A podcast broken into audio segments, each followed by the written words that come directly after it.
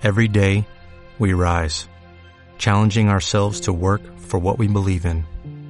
At U.S. Border Patrol, protecting our borders is more than a job, it's a calling.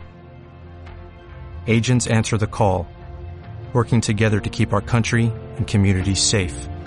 If you're ready for a new mission, join U.S. Border Patrol and go beyond. Learn more at cbp.gov/careers.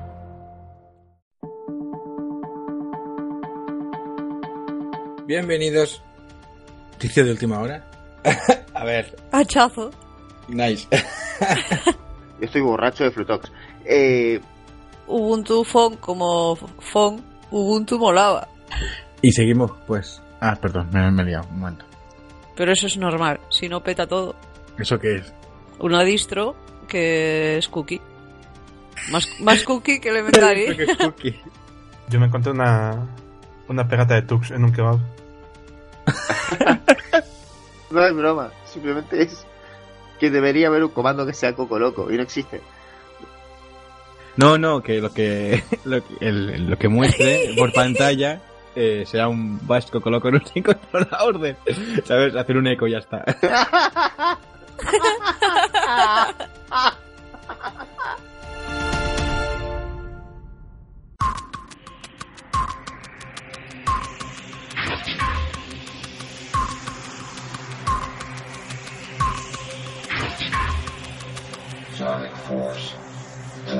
challenging.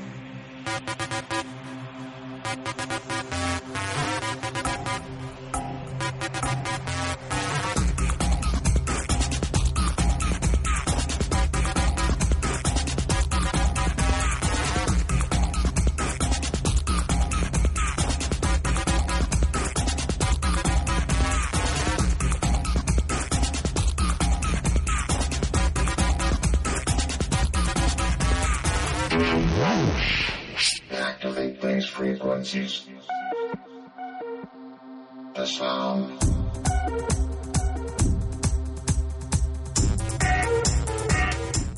Bienvenidos y bienvenidas a Virus y Bits, un podcast de software libre fermentado y que además es el más longevo del podcasting linuxero. Y caótico. Y caótico, por supuesto. Eh, vamos a empezar con las presentaciones. Eh, por ahí está Eugenio.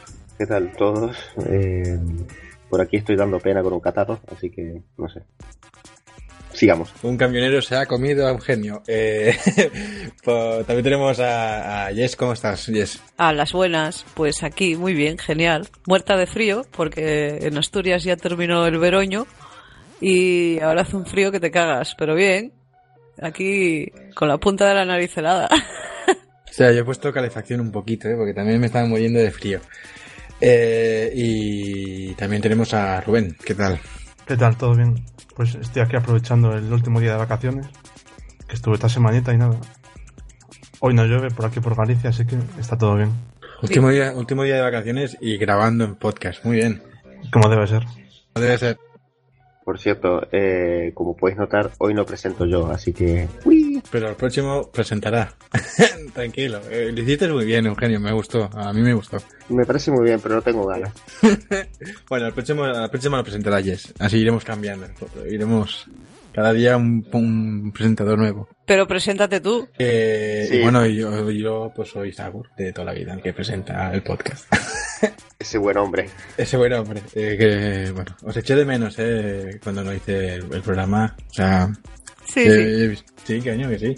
sí, sí, sí, sí. Que sí, que pasa. A ver, no, en serio lo hice. O sea, luego cuando estuve editando dije, qué majos, coño, se han acordado de mí. Era para que nos pagaras, pero no nos pagado. Estáis trabajando en negro. Eh, bueno, sí. Reconócelo, te dobló mi, mi bizcocho. Ay, bueno, eh, estaba bueno, por cierto. Eh, y eso, pues, Mátanos, Kalov. además no fui el, único, pero al que le dobló. Eh, entonces, bueno, si, si no hay nada más que decir, vamos al Journal D. Y se ha caído por ahí. Mi boli, porque estoy jugando con el boli, vale. Como un buen presentador. Por supuesto, el presentador tiene que hacer siempre ruidos, pero ya está, ya lo he dejado, lo prometo. Vamos Son, para las- son los nervios de tanto tiempo sin, sin presentar. Pues sí, eh, pues sí, un poco sí. Porque no, no, no, no sé cómo va a salir este podcast, pero... Es que todavía no has presentado la temporada. O sea, yo tuve que, que dar, tuve que encargarme. No, es que- Continuemos con Journal D, por favor. Vamos para allá. Vamos.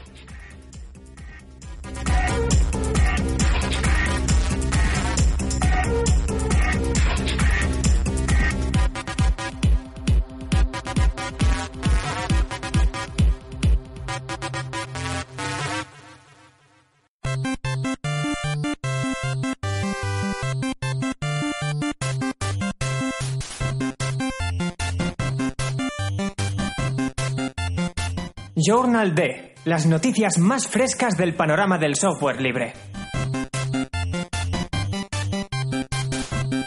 Y seguimos con Journal D. Eh, ¿quién, tiene, ¿Quién tiene aquí noticias frescas? Bueno, pues empiezo yo. Pine64, el equipo detrás de las placas ARM del mismo nombre, anuncia que comenzará a trabajar en un smartphone low cost basado en Linux. La placa en cuestión es la A64, un quad-core de Allwinner con 2 GB de RAM. Y al parecer usarán KDE Plasma como entorno. Supongo que será un Debian, me imagino. ¿Qué pensáis después del Librem 5 que anunciaron?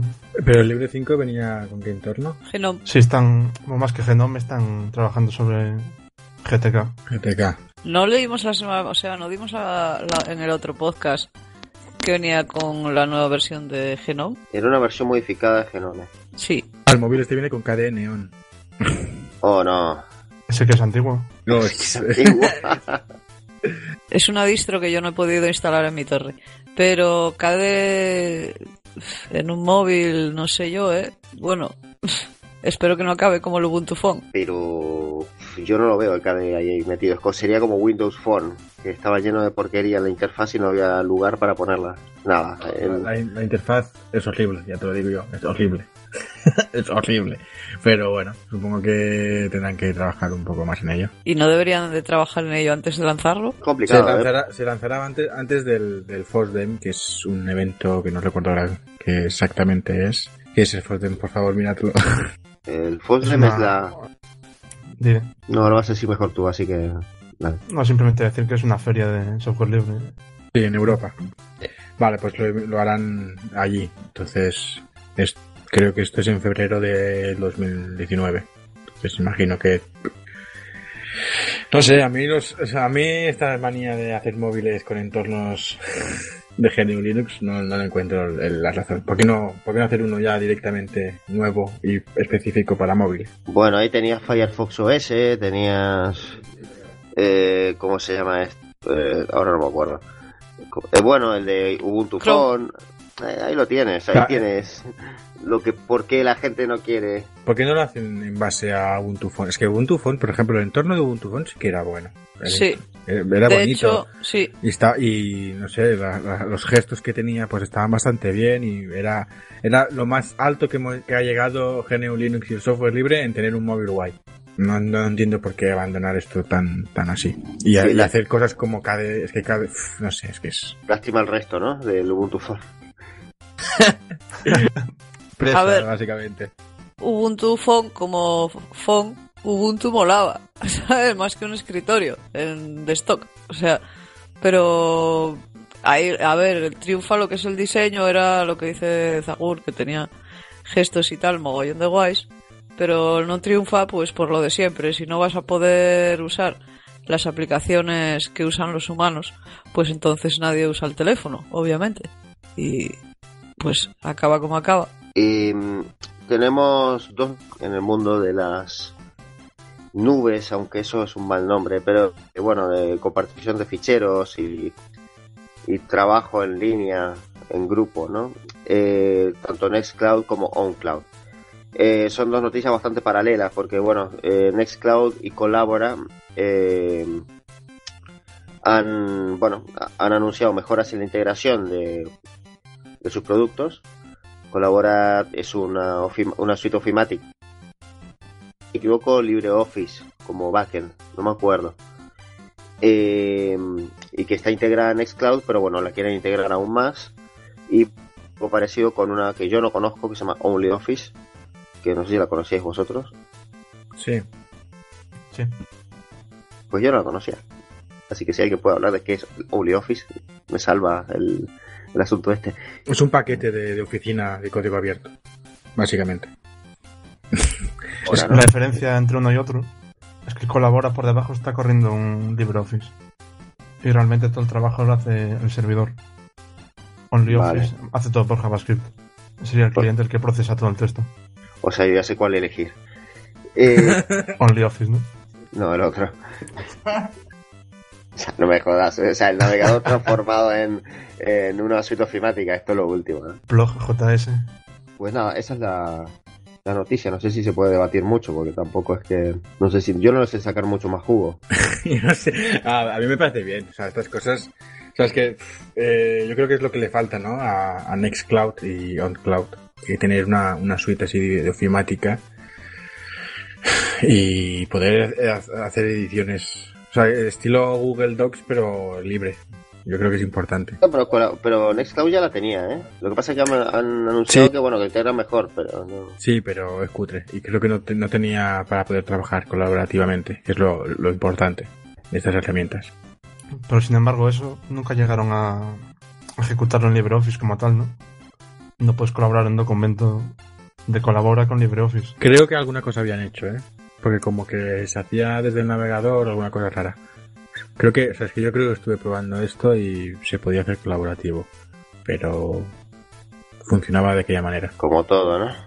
No, bueno, a ver, eh, pasa que yo soy muy escéptico con las soluciones estas en la nube en general. Me da igual que sean libres o privativas. Es que a mí estar... O sea, a mí ya me molesta el WordPress de estar mm, manejando cosas ahí. Eh, esto no me hace mucha gracia, pero bueno. A mí tampoco. Pero para empresas que necesitan hacer cosas colaborativas y demás, pues esto les puede ir bastante bien. Pues te juntas en una mesa y lo haces juntos. Es que es muy cómodo esto. Te lo digo yo que a veces lo uso y es cómodo. Entonces, al final es eso, lo que buscas es algo, en el momento algo rápido, cómodo y que tengas acceso fácil. Entonces, un documento en la nube es muy fácil de, de editar en grupo y, y bueno, pues es cómodo. Yo entiendo que es eh, pues muy inseguro y tal, pero la comodidad al final es lo que nos tira a usar estas cosas. Usamos un pad, un Etherpad eh, alojado en binario, ¿no? Pero- Tampoco es muy seguro, digo yo. Bueno, esto, esto no es seguro, o sea, cualquiera que tenga la URL que no, no daremos, podría empezar aquí a ponernos noticias falsas. Pero No, no muy complicado tampoco de, de- de descubrirla, ¿eh? pero bueno. Solo tienes que poner el principio de la URL en, Ah, bueno, en el eh, navegador poner y van noticias- apareciendo. Bueno, eh, llenadnos la sección de noticias, que estamos siempre sin... ¡Pi!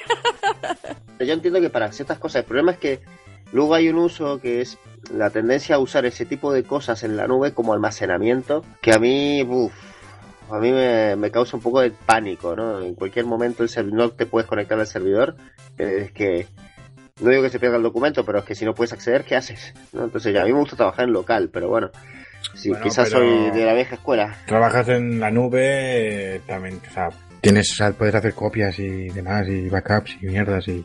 Es que es obligatorio lo que tienes Claro. en la nube, en la nube tenerlo en local, sincronización. Sí, ya, o no, pero- no es necesario que esté sincronizado localmente, ¿eh? puedes trabajar directamente desde la nube, lo que pasa... Mi problema no es ese, mi problema es el acceso, el, el- la- todos los problemas que tiene que ver con tener algo pues allí eh, en otro ordenador, Si tienes acceso a internet, tienes acceso al acceso a fichero. internet, porque un idiota le ha cortado un cable en tu oficina. O sea, Pues eh, entonces tienes a un señor que se llama sysadmin y dices, señor, no me puedo conectar, y él te soluciona la vida. entonces, eh, no, O tiras de móvil. también, ¿no? Pero la pista. ¿Pistas? ok, venga, va, vamos pa... vamos, vamos a seguir. eh, Vamos a la siguiente. Bueno, eh, Ubuntu, bueno, concretamente Canonical ha publicado las estadísticas de, de Ubuntu de usuario, esas estadísticas que, que podéis enviar anónimamente después de una instalación de, de Ubuntu. Y bueno, tiene cosas interesantes. Yo os recuerdo haber encontrado cosas más interesantes cuando lo vi. Ahora lo he estado revisando y he dicho, pues tampoco es tanto. Pero bueno, es curioso que, que la gran mayoría de gente, o sea, un 80%, eh, hace una instalación desde cero. Una instalación limpia, no hace un upgrade. Que yo lo entiendo. yo lo entiendo, porque también lo yo. hago. Eh, mola también que el 60% de los Ubuntu que se instalan eh, están en- puestos en inglés, ¿vale? El siguiente idioma es el, el castellano con un 7%.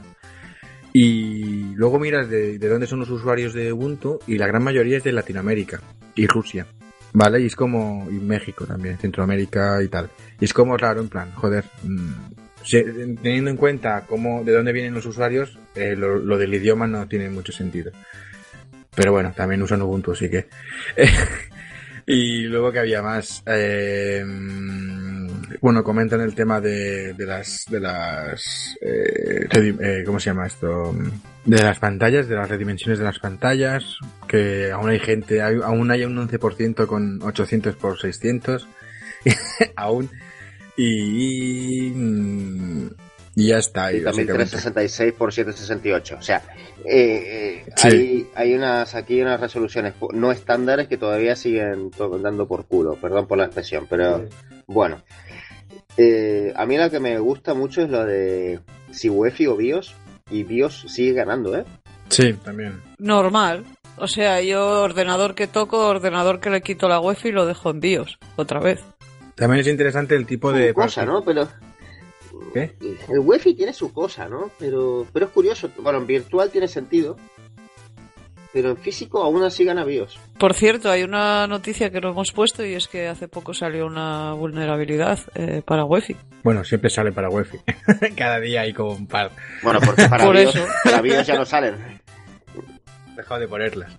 Eh, Pues, pues mejor quedarnos en la BIOS y que le den a la Bueno, wifi eh, y a sus virus. No, es interesante. También, me- también Eh. mola mucho eh, que solo un 3% utiliza eh, volúmenes lógicos en cifrados.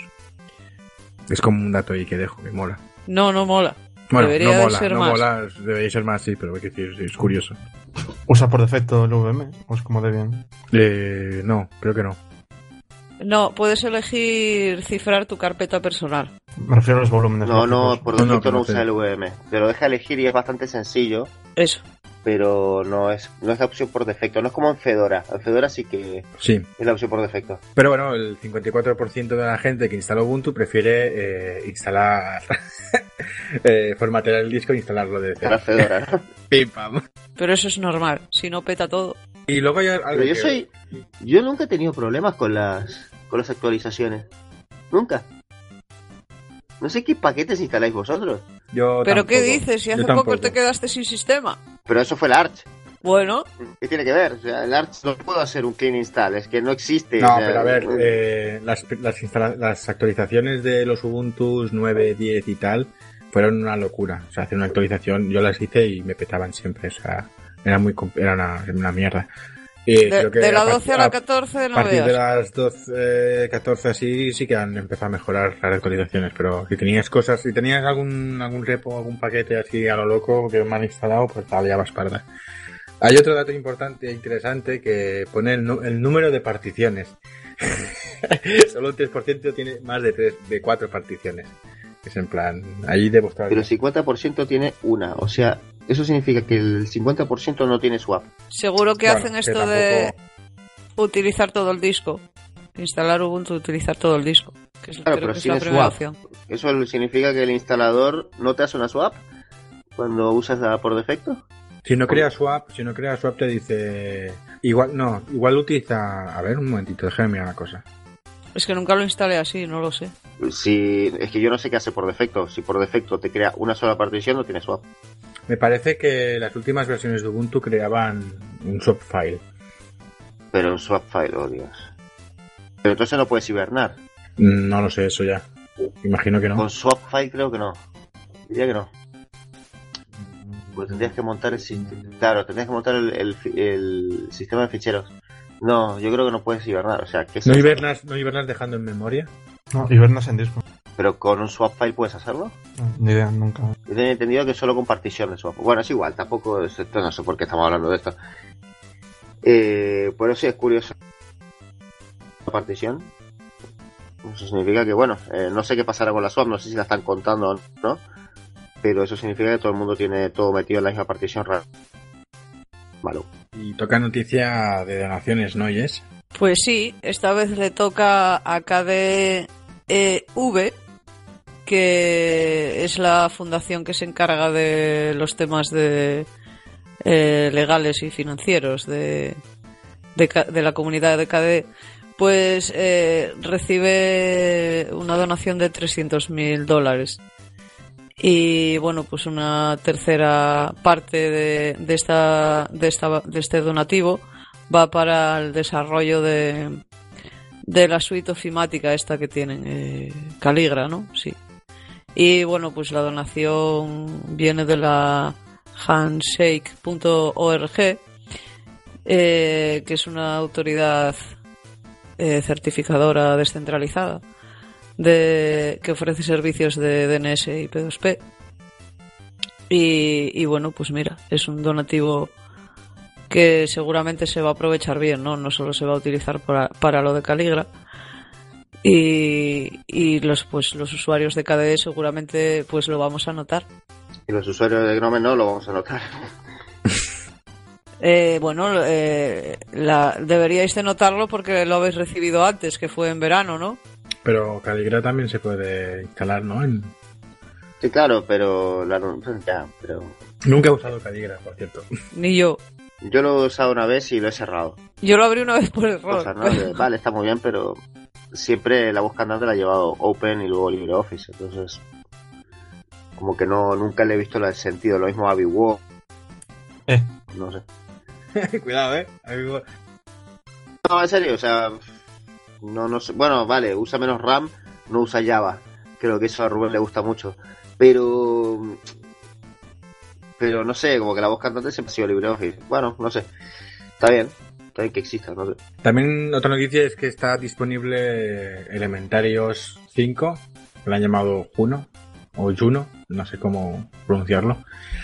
Eh, esta distribución... Empiezo bien, ¿no? La noticia con un... Vaya mierda. Eh, es la distribución esta que, bueno, intenta trabajar que el entorno sea bonito, sea especialmente parecido a Mac, pero bueno, eh, ya han sacado pues nueva versión, las mejoras, pues no, yo la estuve probando y no encontré ninguna mejora. o sea, me parece igual que la 4, pero bueno, han mejorado, de verdad, es que es una ¿Y los iconos los han cambiado o siguen en, en el 2013? Eh, yo los veo igual. Ah, lo, que, lo que han mejorado muchísimo ha sido la App Center, que es la, la tienda esta para poder instalar aplicaciones. Que algunas aplicaciones pues se pueden pagar, que son aplicaciones que hacen ellos y demás. Han mejorado también algún, algún software así suyo, que era como era la, la de, la de- el editor de texto, que lo han llamado Code. Eh, y poca cosa más. No, no he encontrado muchas. Bueno, a ver, hay, hay mejoras, pero muy, muy pequeñitas, muy sustanciales, muy. tampoco para tanto. Mm, yo pensaba que iban a cambiar mucho más el, el diseño y tal, pero parece que se han quedado en la- lo mismo que en la 4, pero con algún retoque así muy, muy, muy, muy básico, muy por encima. Y ya está. Tiene mejor pinta Nitrux. ¿Qué? Que tiene mejor pinta Nitrux. ¿Eso qué es? Una distro que es cookie. Más, más cookie que Elementary. Es cookie. más cookie que Elementary. No veo con muchos comentarios. De Nitrux. No, no, de, de Elementary digo. Ah, bueno, normal. no sé, yo nunca la probé. Yo usé Luna y era bonito, pero claro, es que después habían sacado aquella tan fea Material Design que era horrible y no sé, me dije, va, pues luego ya no, no, no la probé más y hace poco me asomé por su página y vi que los iconos y eso eran los mismos, así que dije, "Pff, pues pasando. Me gustó cuando sacaron la versión de. Una, una versión que le llamaron. No sé si es la Luna o. creo que es la 4. Que la llamaron Isis. y la tuvieron, tuvieron que cambiar el nombre por, por un tema, ¿sabes? Ay, pues de eso no lo sé. El 6 de marzo, Mechang, un investigador de la consultora DevCore, publicó una vulnerabilidad que afecta a todas las versiones de Exim inferiores a la 490, activa desde el año 95. Esta vulnerabilidad, que se origina en un fallo de- en la decodificación del base 64, permite ejecutar código de forma remota y sin autenticar. Y recientemente, en hack.gr, publicaron un exploit totalmente funcional con cerca de un millón de servidores vulnerables, entre las versiones 490 y 489. No sé, ¿alguno de vosotros tiene un servidor en esta versión? Yo no uso Exim. Yo voy a mirarlo. Todos ahora ya a tumbarle el servidor a Jesús. Sí, porque uso Xim, o sea, uso. Uso Vesta CP. el panel. para esto, porque no me quería liar con correos. ¿Y qué versiones me has dicho que son vulnerables? ¿Para qué usas Eh. esta CP? 490, 89 y 86. Y luego me, me- y luego me dice a mí por usar Vesta, ¿sabes? Al final la, la mierda siempre sale a flote, ¿te das cuenta? Pero yo no, yo no, o sea, yo solo lo uso para el correo. Aquí los únicos que no usamos cosas raras somos Rubén y yo. Gracias. No, pues no es tan raro. No me quise liar con temas de correo. SSH porque- que, que se quite todo lo demás. No me quise liar con correos. Ya sabes que Postfix es una mierda. Ya. En- entonces, Pero no pues, tiene esta vulnerabilidad del año 90. pero tiene otras. Ya, pero no del año 95. Configurarlo y gestionarlo es una mierda. Sí, de hecho eso es un, un horror. Pues ya está. Configuro porque no lo uso. ¿Qué coño es Cosmic Cuttlefish? Es como la nueva versión de Ubuntu. Seguramente, porque con ese nombre que vas. Pero Sí. qué bicho será. Ah, sí, es verdad. ¿Qué versiones me has dicho que son vulnerables? De 490 para abajo. De 490 para abajo. El 490 para abajo. O hay un- se corrigió en la 490.1. Oh, no. ¿Cómo no? Oh, no. 4 o 5. Digo la 486. Y yo seguramente también, ¿no? Esa concretamente la probaron en Ubuntu. ¿Y es vulnerable? Sí, sí. Vale, pues voy a tener que meter un... Un, un, Un arch. un- no, voy a... Les voy a enviar un mail a los de Vesta en plan, a ver chicos. Igual hay actualizaciones. ¿eh? Pero como, no- como a los de Vesta. O sea, tú instal has instalado Exim dentro de Vesta. No, Vesta, Vesta tiene un montón de paquetes. Y entre los Esto empieza a sonar tan mal. A ver, un momento, como un montón de paquetes. O sea, tú estás instalando Es un- mierdas es por paquete. APT y estás bien- eh, instalando mierdas por Vesta, ¿no? No, no, no, no, no, no, no, no te líes. Es un pa- es, eh, es un script que ejecuta, que te mete repositorios de, de Xim, creo. Hay de Xim, de Vesta, y te instala los paquetes específicos para que Vesta CP funcione. ¿Vale? Entonces, este está vulnerable. En serio, ¿por qué usáis estas cosas? Bueno. Ah, mira, hay actualización, ¿ves? Ah, no amigo, y seguro que está Exim, ¿no? Sí, sí. pues ya está, actualiza en directo. Mira qué bien. Oh, Es que no toco este servidor, porque solo los de correo, entonces ni, ni lo actualizo. ya, justamente por eso deberías tocarlo. Bueno. Sigamos, por Dios. Pues ya se puede ejecutar Ubuntu 18.10 con el XDE en, en la Raspberry Pi. Y bueno, pues es eh, el sistema operativo este Linux Wrap EX que sacó ahora una versión basada en Ubuntu 18.10 pero tiene mm, eh, lo que es el antiguo escritorio LXD en lugar del LXQT que, actuali- que actualmente usa eh, Ubuntu, o sea, el Ubuntu 18.10, ¿no? Y, y eso, usa el kernel 4.1476, que es LTS, eh, y construido para la arquitectura RMV8. Así que bueno, vale para la Raspberry Pi 3, modelo B y, Bueno. y las últimas variantes. No tiene, no tiene mala pinta. Pues la verdad que no. La verdad que no. También sacaron una, una versión de para, Next, para Raspberry Pi que era con Nextcloud, ¿no? O algo así, me parece. No sé. Y lo publicó Víctor. Sé que antes sí había una versión eh, de Arch para Raspberry Pi. La, la Nextcloud Pi. Esto era OpenBox, ¿no? Realmente. Como El, el XD. era un, es un open box, em- era un open box empaquetado con más cosas, ¿no? Me refiero a no es GTK ni nada. Buena idea. Bueno, em, no sé, si no hay nada más que hablar de esto, puedo hablar yo de GNU. Hablo de genio. Pues el proyecto GNU, en la línea que parece ser la moda, y de hecho en Viernes y Bits no la estamos siguiendo, no sé por qué, una especie de código de conducta. Pero no es un código de conducta, sino que es algo mejor. Es, eh, lo llaman la guía para una comunicación amable. Bueno, no sé si lo ha escrito el propio Stallman o, bueno, empezó siendo un borrador de Stallman que luego ha sido modificado. La cosa es que lo ha anunciado él mismo. Y la idea es, eh, pues, serie de guías para, eh, más que regular la conducta con penalizaciones, él dice que eso no sirve y que es mejor, pues, pedir por favor que, bueno, la gente sea amable, con una serie de eh, consejos o investigando.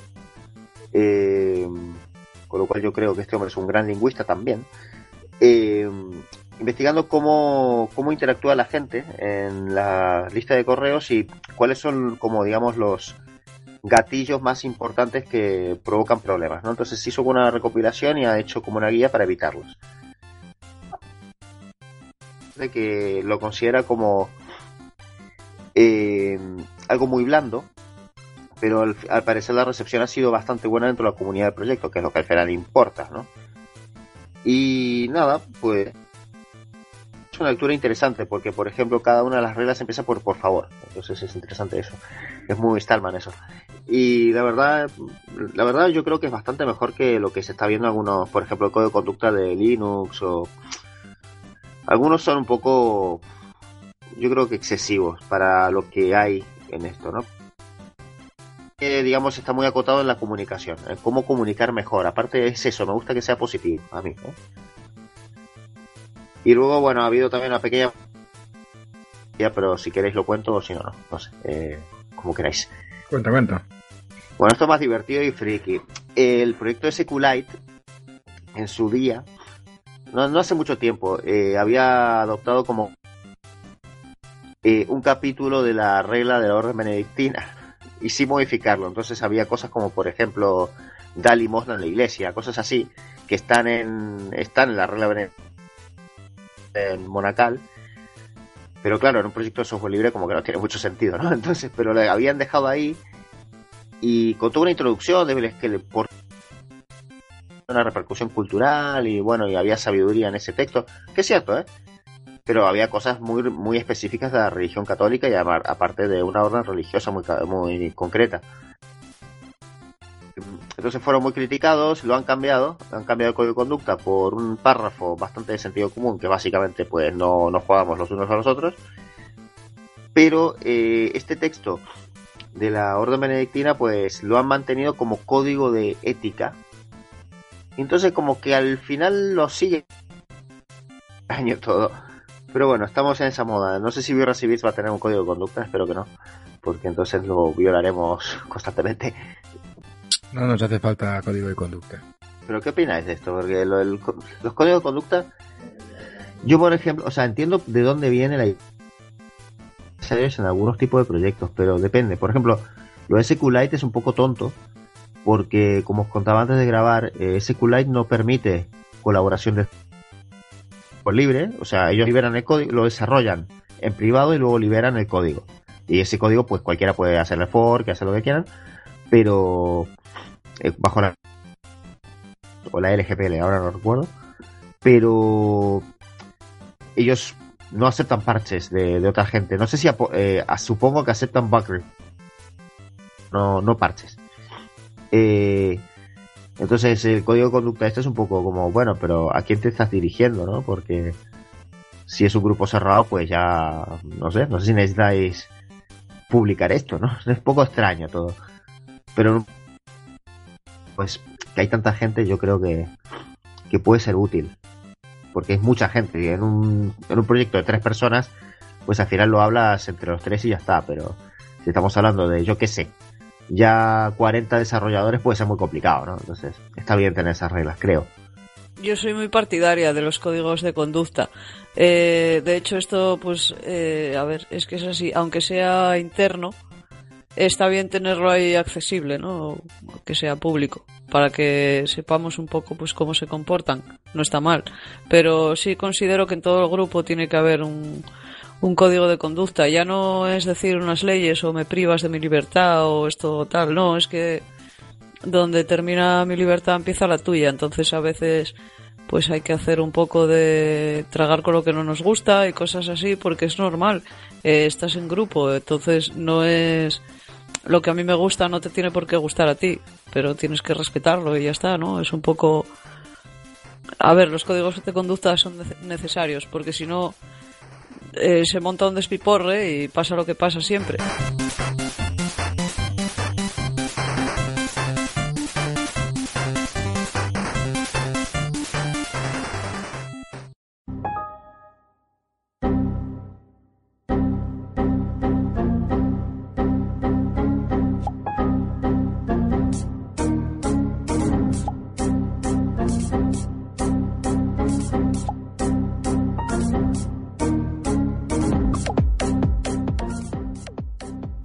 Buenas tardes, aquí estamos en nuestra nueva sección Zorras y Bits, eh, una sección de color morado que aportamos aquí en Birras y Bits. Y aquí estoy con mis compañeras Mercé, bienvenida, Hola.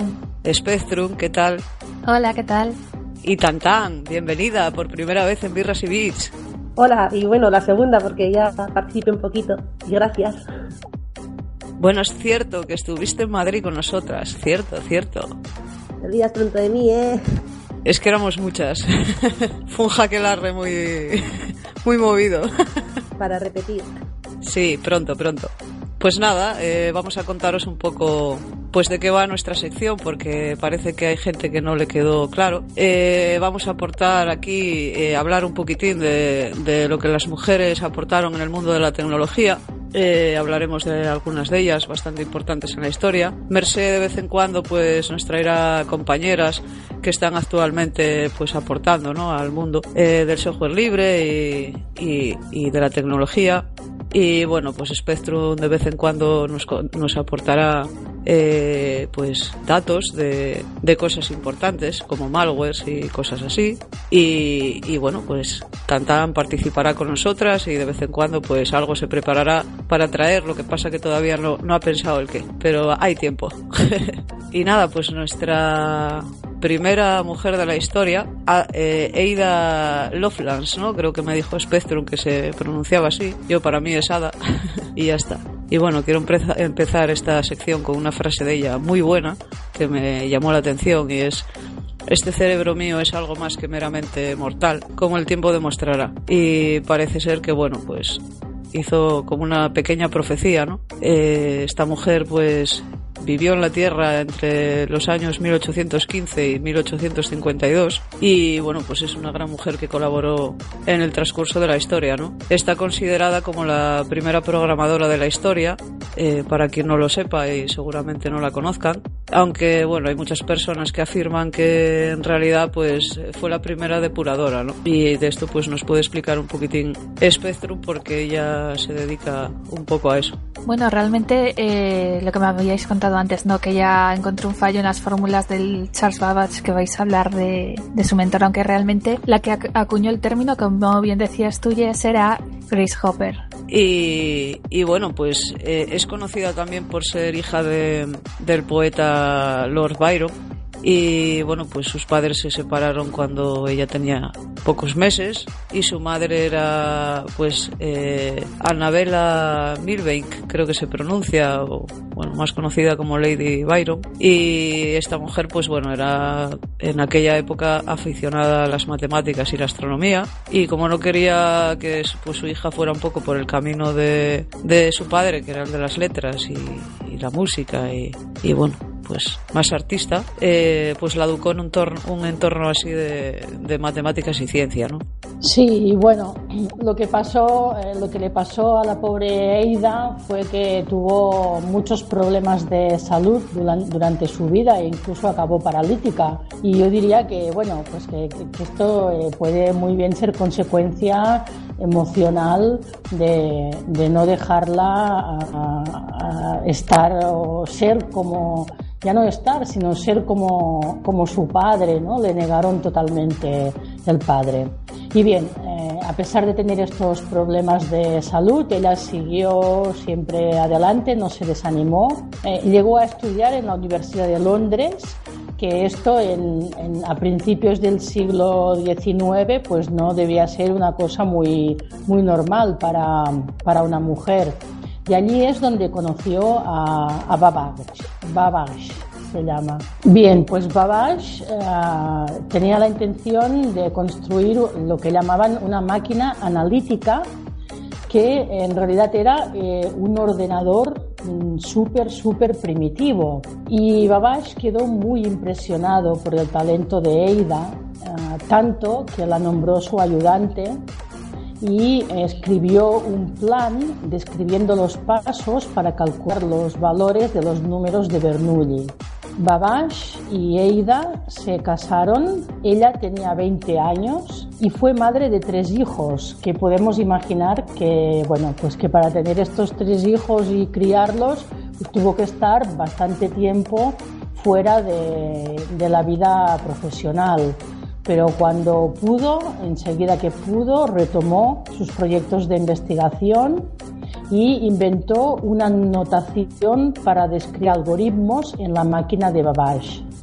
Y de esta forma creó el primer lenguaje de programación, que es eh, por lo que se ha hecho tan uh, conocida.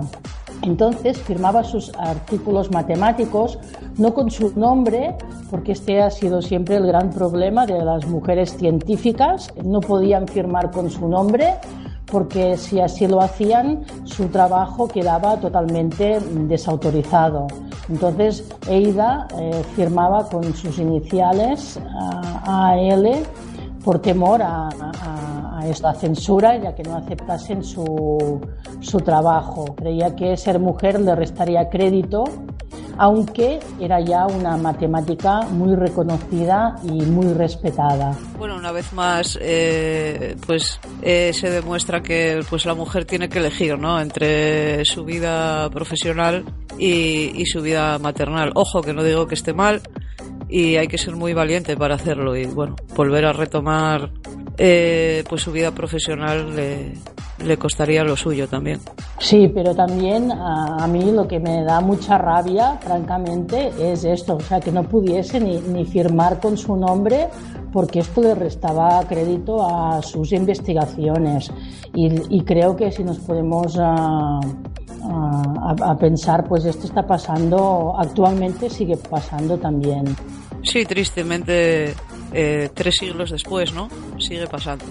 Oh, lo sorprendente es que murió súper joven, con, con 36 años, que es mi edad, y, y yo al final todavía estoy empezando y esta mujer es increíble todo lo que había logrado ya, a pesar de, de tener que dedicarse un tiempo a su familia y a pesar de, de, todo lo que tuvo que hacer.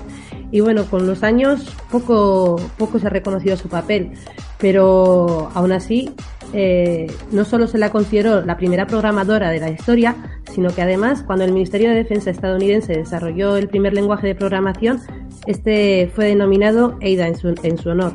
Y bueno, para terminar este, esta parte, eh, dejaros con, con, una cita que se la dedicamos a nuestra Rebu, que hoy no, no, ha podido estar aquí, que dice, la imaginación es la facultad del descubrimiento, preeminentemente. Es lo que penetra en los mundos nunca vistos a nuestro alrededor, los mundos de la ciencia. Qué bonita, qué bonita frase, dedicada a Rebu, que le gusta mucho la imaginación, para que vea que en la tecnología hace falta mucha, y mucha, mucha imaginación. y tanto, al final esto se trata de, de crear y se trata también de, de, construir nuevos mundos y nuevas formas de, de facilitarnos la vida también, ¿no? Por supuesto, y la verdad que podemos agradecer a gente como, como esta mujer, ¿no? Porque hoy en día disfrutamos de lo que tenemos eh, gracias a, a, personas como ella.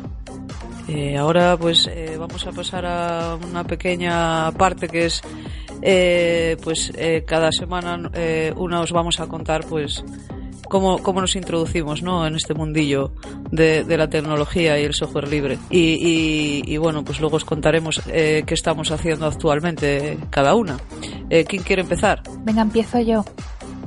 Pues cuéntanos, Spectrum, ¿cómo, ¿Cómo empezaste tú en el mundo de la tecnología y, y en qué andas actualmente? Bueno, como, como ya lo había contado en, en un Birras Bits, voy a decir en qué, en qué ando actualmente, que yo creo que eso también es interesante. Que recuerdo un poco, yo soy desarrolladora, ¿vale? O sea, primero me metí en educación social y ahora soy desarrolladora también. Y que ya hablaremos mucho de eso, que hay mujeres que no hemos empezado con la informática desde un primer momento, pero que luego nos hemos abocado a eso. Y es una cosa bastante interesante también de comentar. Y nada, pues yo ahora estoy eh, programando con aplicaciones de escritorio de mañana y por la tarde tengo un proyecto personal eh, con, mm, más orientado a, a programación web, tanto frontend, que es la parte de las vistas, como backend, que es la parte de, de los lenguajes que dotan de funcionalidad a las aplicaciones y pues a lo mejor eh, conectan con la base de datos ¿no? para, para hacer los datos persistentes. Y nada, realmente llevo muy poco tiempo. Yo eh, hice el ciclo de multiplataforma y web. He acabado eh, web el, el año pasado y estoy en ello. Bueno, y yo sé que sabes de ensamblador. Ensamblador. eh, no sé de ensamblador. Sí, he tocado un poquito, pero no, no sé nada. Realmente. Bueno, bueno, bueno, yo sé que sabes, yo sé que sabes. Estaba viendo una cosa muy interesante, ¿vale? Porque el lenguaje de programación que dio honor a su nombre eh, mola, mola bastante. De hecho, tiene cosas muy parecidas a, a muchos lenguajes como, como C y tal. Y que es orientado a objetos y concurrente. Mola mucho, mola mucho. Y a ver, contad alguna compañera más alguna cosa de, de vuestra experiencia con la tecnología. Mi, mi experiencia, la verdad, es un poco catastrófica, pero, pero bueno, yo soy un poco así caótica. Y, y vamos, yo me, me introduje en esto porque, bueno, es una historia de amor. Yo llevaba una temporada que me llevaba todo el rato enamorando de, de personas que se dedicaban a la informática. Y como me, cuando yo me fijo en alguien suele ser por, por las cosas que piensa, por cómo ve el mundo. Llegó un momento que dije, a ver si va a ser la informática y no las personas que me hablan de ella.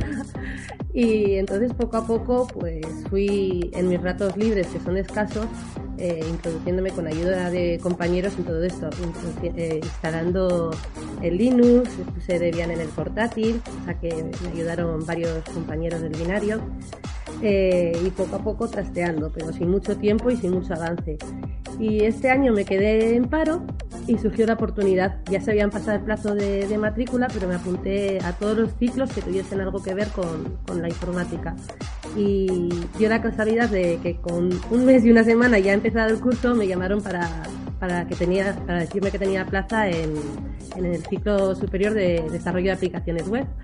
Y ahí estoy peleándome con ello, intentando aprender poco a poco. Y, y bueno, la verdad es que me cuesta coger el nivel de la clase, pero, pero con mucha ilusión y la verdad es que esto me apasiona mucho. Así que a ver si, si dentro de poco tengo más cosas que contaros y más conocimiento sobre el tema. Poco a poco que ya verás que lo pillas pronto. De hecho, ya estás montándote webs y, y todo. O sea que tú ya verás que sin prisa. Inicialmente eh, mm, ibas por otra orientada a otra cosa que no fuera la tecnología, o sea, te pasó un poco como a mí. Sí, yo he hecho magisterio infantil y iba a ser maestra, pero bueno, la verdad es que no, no pude acabar porque mi vida es un poco precaria y me quedé sin pasta para pagar la carrera y me tuve que, poner a currar. Y nada, llevo todo el tiempo currando en lo que me sale, casi siempre de dependiente y así, en curros bastante precarios y con poco sueldo que me comían mucho tiempo para, para poder trastear a gusto.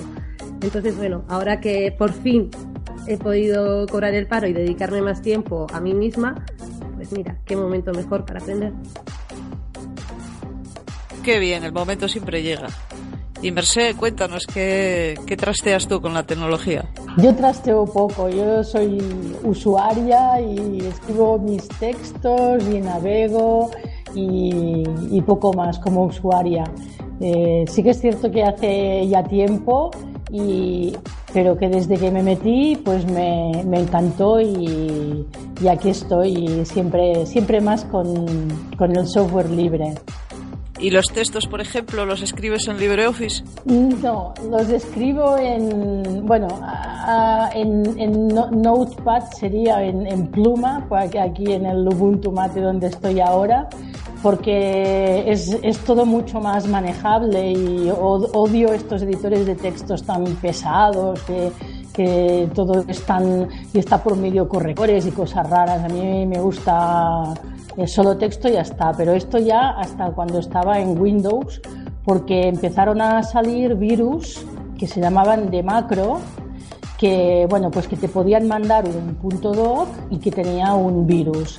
Y entonces pues eh, yo eh, ya entonces ya estaba con el tema seguridad informática y pensé que yo no quería contribuir a esto y que yo mandaría mis mis textos a, a los periódicos en punto txt que era una una forma de que, de que allí no habría nunca, en mis textos no habría nunca un virus ni tendría problemas con esto.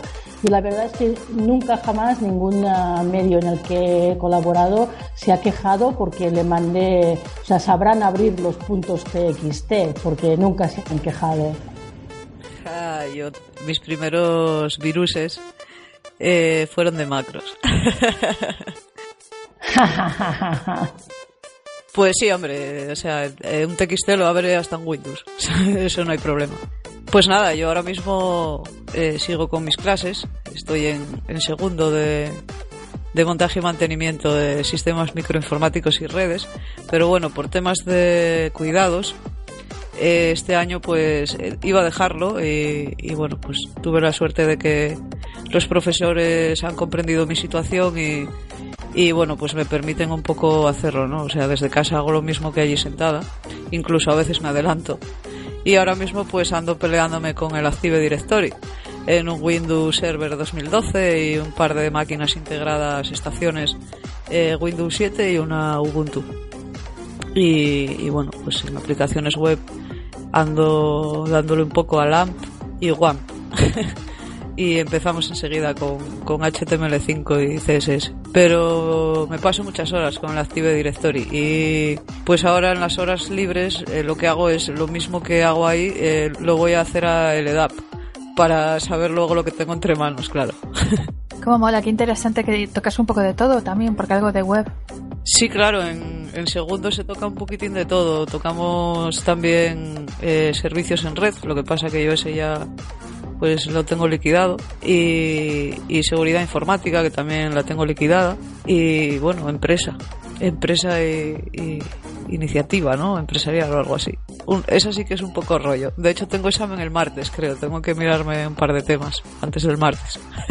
Pero me mola más estudiar a distancia porque como no tengo presiones de horarios ni, ni tal, pues lo voy haciendo a mi bola, a mi, a mi historia y, guay.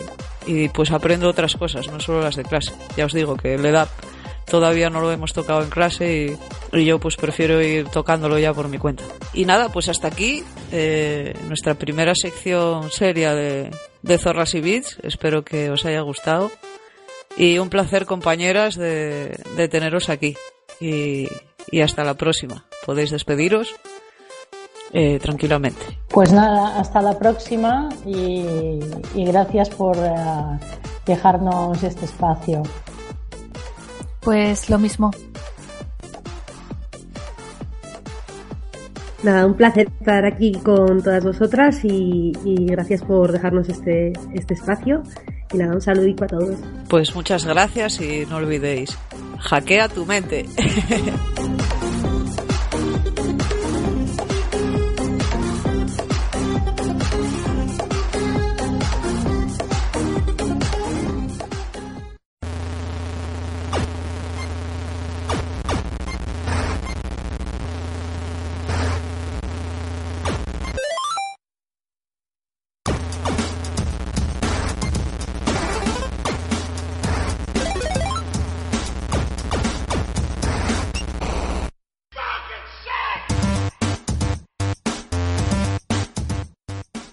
Y seguimos con OPT. Esa sección que decimos cosas random. Y hablamos de trenes. y demás cosas. Eh... Tú tenías algo, Yes, ¿no? Eh, no sé. Teníamos que recordar algo. Yo, sé, yo, solo sé que te teníamos que recordar algo. no sé el qué. Mm, es que no, como no sabía lo que nos tocaba, me pillas así. ya, por eso es más divertido. No, no es divertido. Sí, porque te obliga a improvisar. Bueno, tira tú. Eh, Eugenio, ¿qué? ¿Cómo va la tos? Eh, Rubén. Bueno, mientras estamos grabando las secciones, yo tengo el micro a toda la lámpara. Y como que se cayó todo abajo y mi perra se despertó y demás, pero bueno. No se rompió y así que podemos seguir grabando. Ver, ¿qué ha pasado? Tampo- En menos de dos minutos ha sido todo el caos.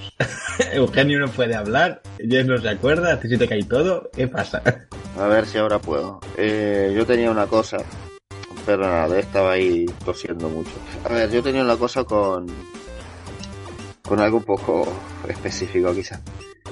Eh, me está tocando mucho los huevos.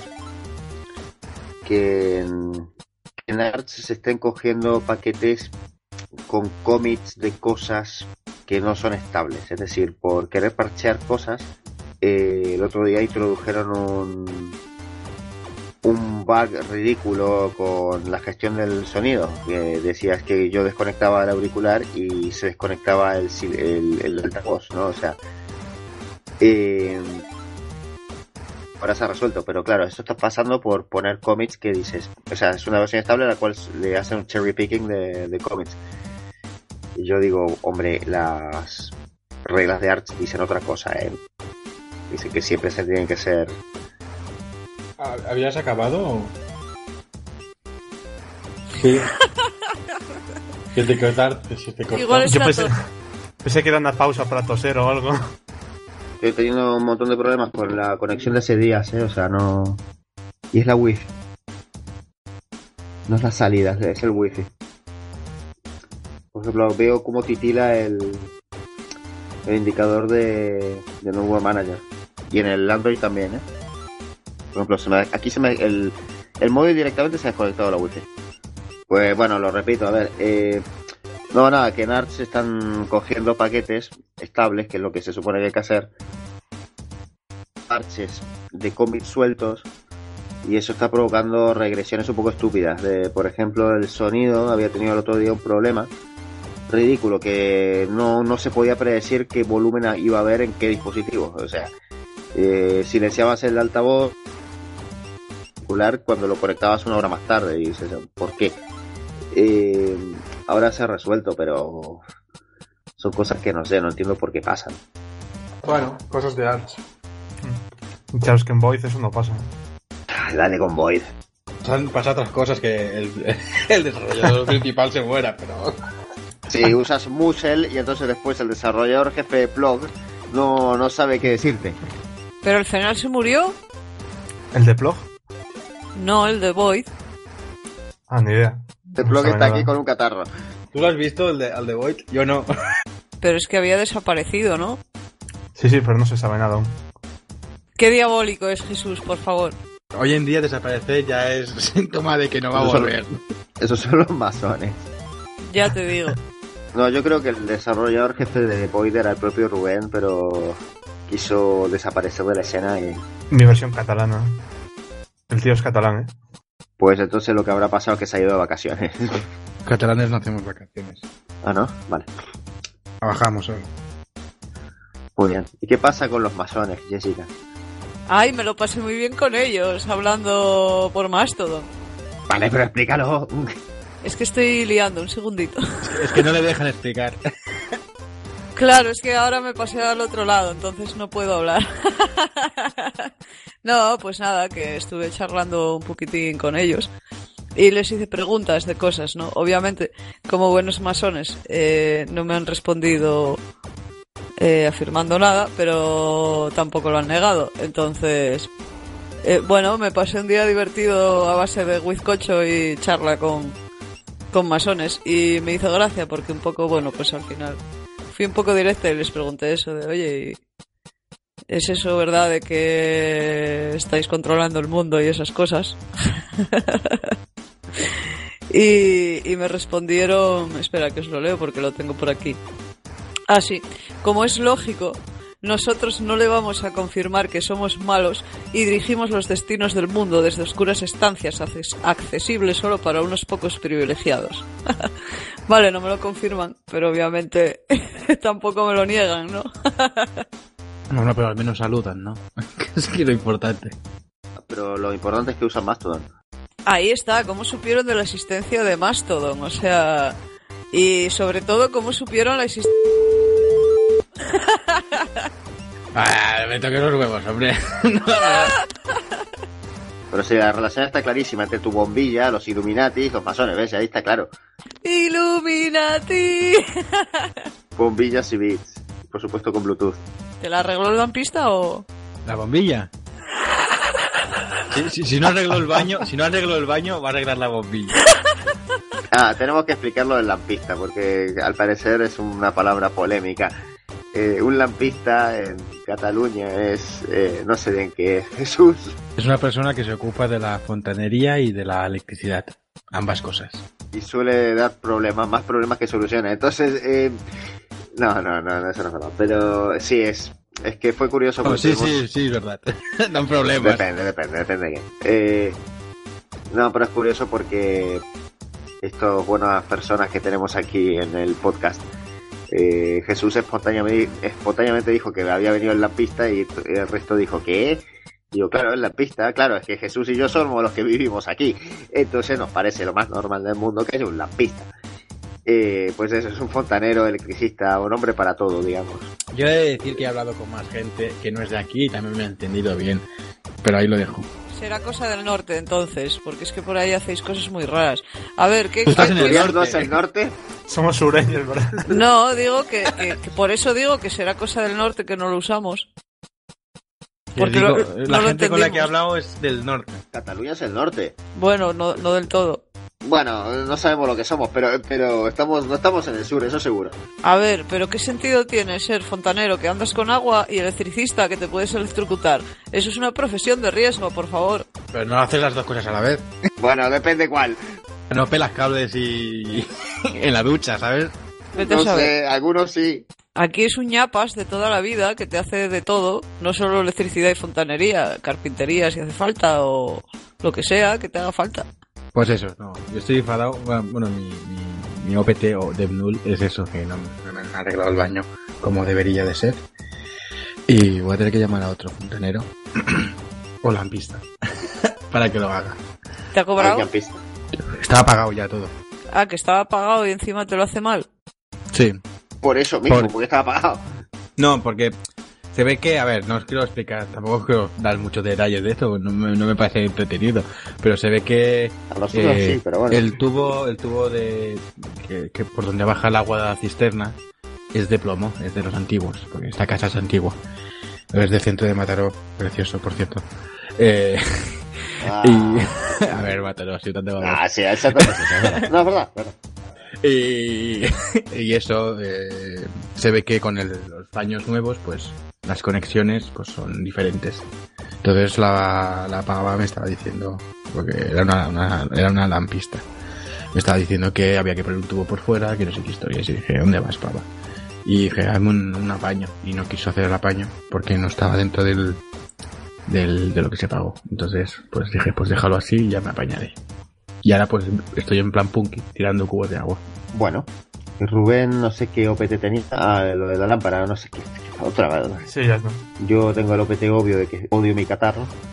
Eh, Yo tengo que decir que antes en, en Zorras y Bits eh, obviamos un dato que fue el, el nombre del marido de, de Eida.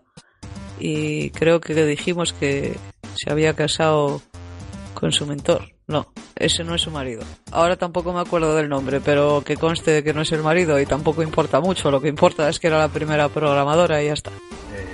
¿Cómo se dice esto? F de rata, ¿no? F, no, ¿cómo es eso? sí, fe de rata. F de rata, ¿no? Pues, pues ya está, arreglado. Y no sé, ¿no tenéis nada más que contar o qué? Yo voy a decir una una cosa buena, por cierto, y es que ya por fin hace frío, que estamos a 15 o menos grados, y eso mola. Ya era hora que acabara el tiempo este de tanta calor. Y así nieva ya, en, en la costa debería de nevar. Yo me quiero ir a Brasil o al, al hemisferio sur ya mismo. ¿Por qué? Es insoportable, bueno. Yo también. Voy Desde- contigo. Pero Bueno, vamos, no vamos no, te, al gus- Caribe. ¿no te gusta el frío? No es que no me guste el frío, lo que pasa es que estoy con un catarro y no me gusta el frío ahora. Luego cuando no tenga el catarro me gustará, pero ahora no me gusta. Vale, pues eh, No sé, a mí es que el frío me gusta. Aunque me, aunque me muera del catarro, pero me gusta. A mí, bueno, es que el problema de aquí es la humedad. Ya estoy mayor. Estoy mayor. Bueno, aquí también hay mucha humedad, por Dios. Pero eso da igual. Ah, yo tengo algo bueno. Y es que por fin ya tengo sistema en mi torre. Eh, pero ¡Hombre! he visto, eh, sí, pero he visto que salta la CPI error, pero funciona, así que no pienso tocar nada. Y ahora estaba viendo la peli de Rose Red. Y por fin ya tengo el sistema en, en la torre. Conseguí, debieron de escucharnos o algo los de Kubuntu y conseguí instalar el Kubuntu al final. Bueno, pero a ver si nos, escu- eh, si nos escuchan y, y a- nos hacen caso y eliminan todos esos proyectos. Nos hacen caso solo para lo que quieren. Bueno, el último OPT es que Rubén no entiende mi humor, así que bueno, siento solo. ¿Qué es eso de Coco Loco? Tampoco lo Tú entendido. tampoco lo entiendes. Ah, era humor. ah, era humor. Pues no sé, era, era intentar. Espera, no sé. para poner, para poner en, en situación. Eugenio nos ha pasado por chat interno una lo típico, bueno, un- ha ejecutado en terminal Coco Loco y ha puesto y le sale el error de Bash, Coco Loco no se encontró en la orden. No hemos entendido la broma. Por favor, explícala. No es broma, simplemente es que debería haber un comando que sea Coco Loco y no existe. ¿Cómo que debería existir? Sí, se me acaba de ocurrir que debería haber un, un comando, así que vamos a programarlo. ¿Y qué hace qué? Pues también hay que definirlo, pero mm, hay que crearlo. Yo voy Podemos, a hacer un podemos, podemos hacer que... Que, descargue birras y bits. No, no, que lo que lo, que- el- lo que muestre por pantalla eh, sea un Bash Coco Loco no se encontró la orden. ¿Sabes? Hacer un eco y ya está.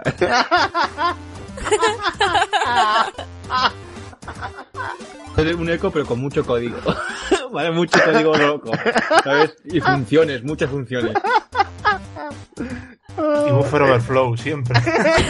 en el ensamblador. Yo os voy a hacer un script. Y es que cuando se ejecute sudo matanuska love, os aparezca un corazón de bits. Es más útil que Coco Loco, pero... Incluso más, más útil que, que Plonk. Blog. Exactamente qué es Plonk, por cierto. Es que no entiendo, o sea, tampoco... No te van a explicarlo, yo lo explicaré cuando salga la 01. Pongamos en las noticias, por supuesto. Pero si a alguien le interesa, que vea mi GitHub. Por cierto, GitHub ya es definitivamente de Microsoft, ¿no? Sí, Sí, sí, seguramente. O sea, Plug es de Microsoft, joder. Qué bajón para terminar el domingo.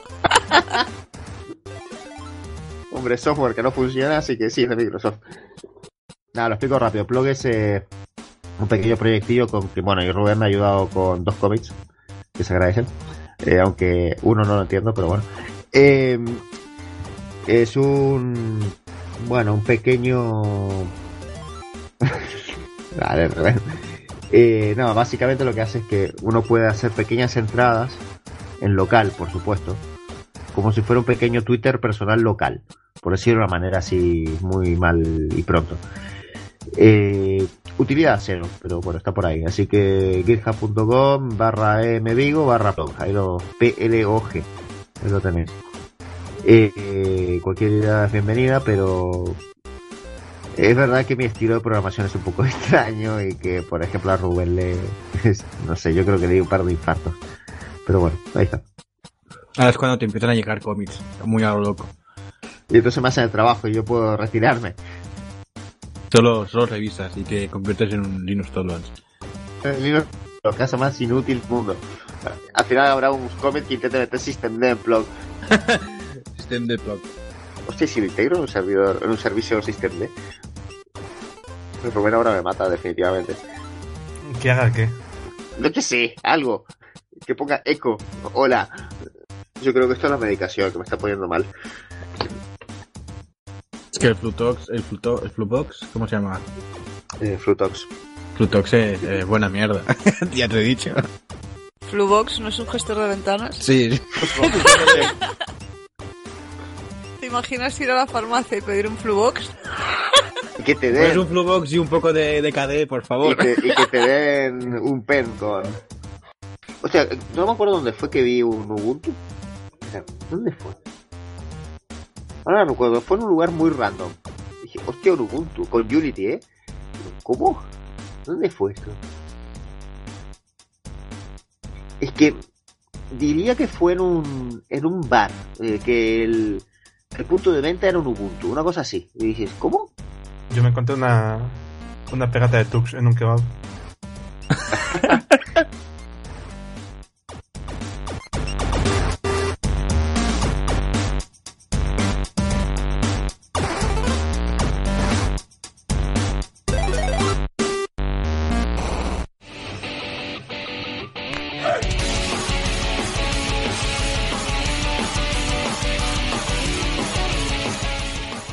Y toca despedirnos.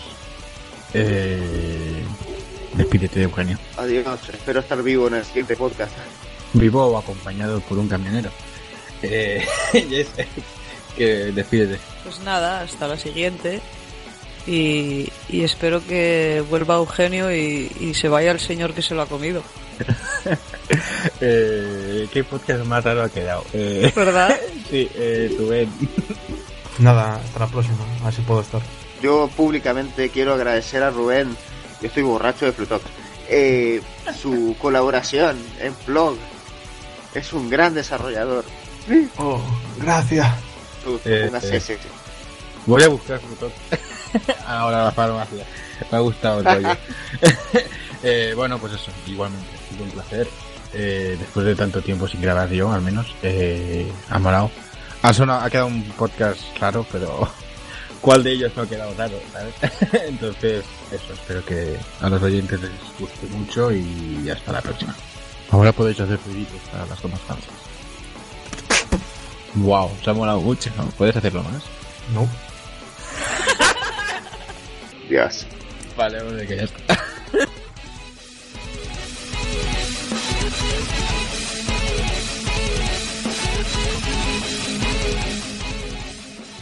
Esto ha sido y Bits, un podcast de software libre. Nos podéis encontrar en vidasyBits.wordpress.com y en las redes sociales Genius Social, Mastodon, Diaspora y Twitter bajo el nombre arroba Vidas y Bits. Nos podéis escuchar en nuestro blog archive.org e iVoox. Vidas y Bits está bajo licencia Creative Commons, atribución no comercial, no derivativa.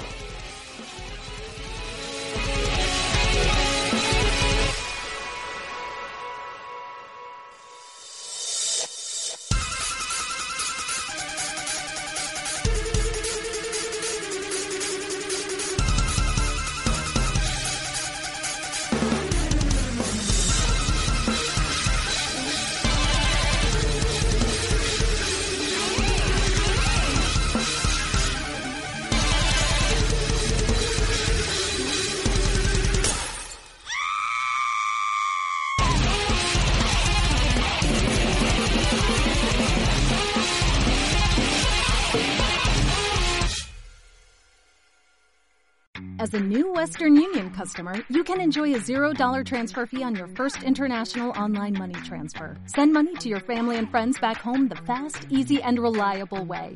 Visit westernunion.com or download our app today to get started, and your first transfer fee is on us. FX gains apply, not available for credit cards and transfers to Cuba. Services offered by Western Union Financial Services Inc. and MLS 906983 or Western Union International Services LLC and MLS 906985.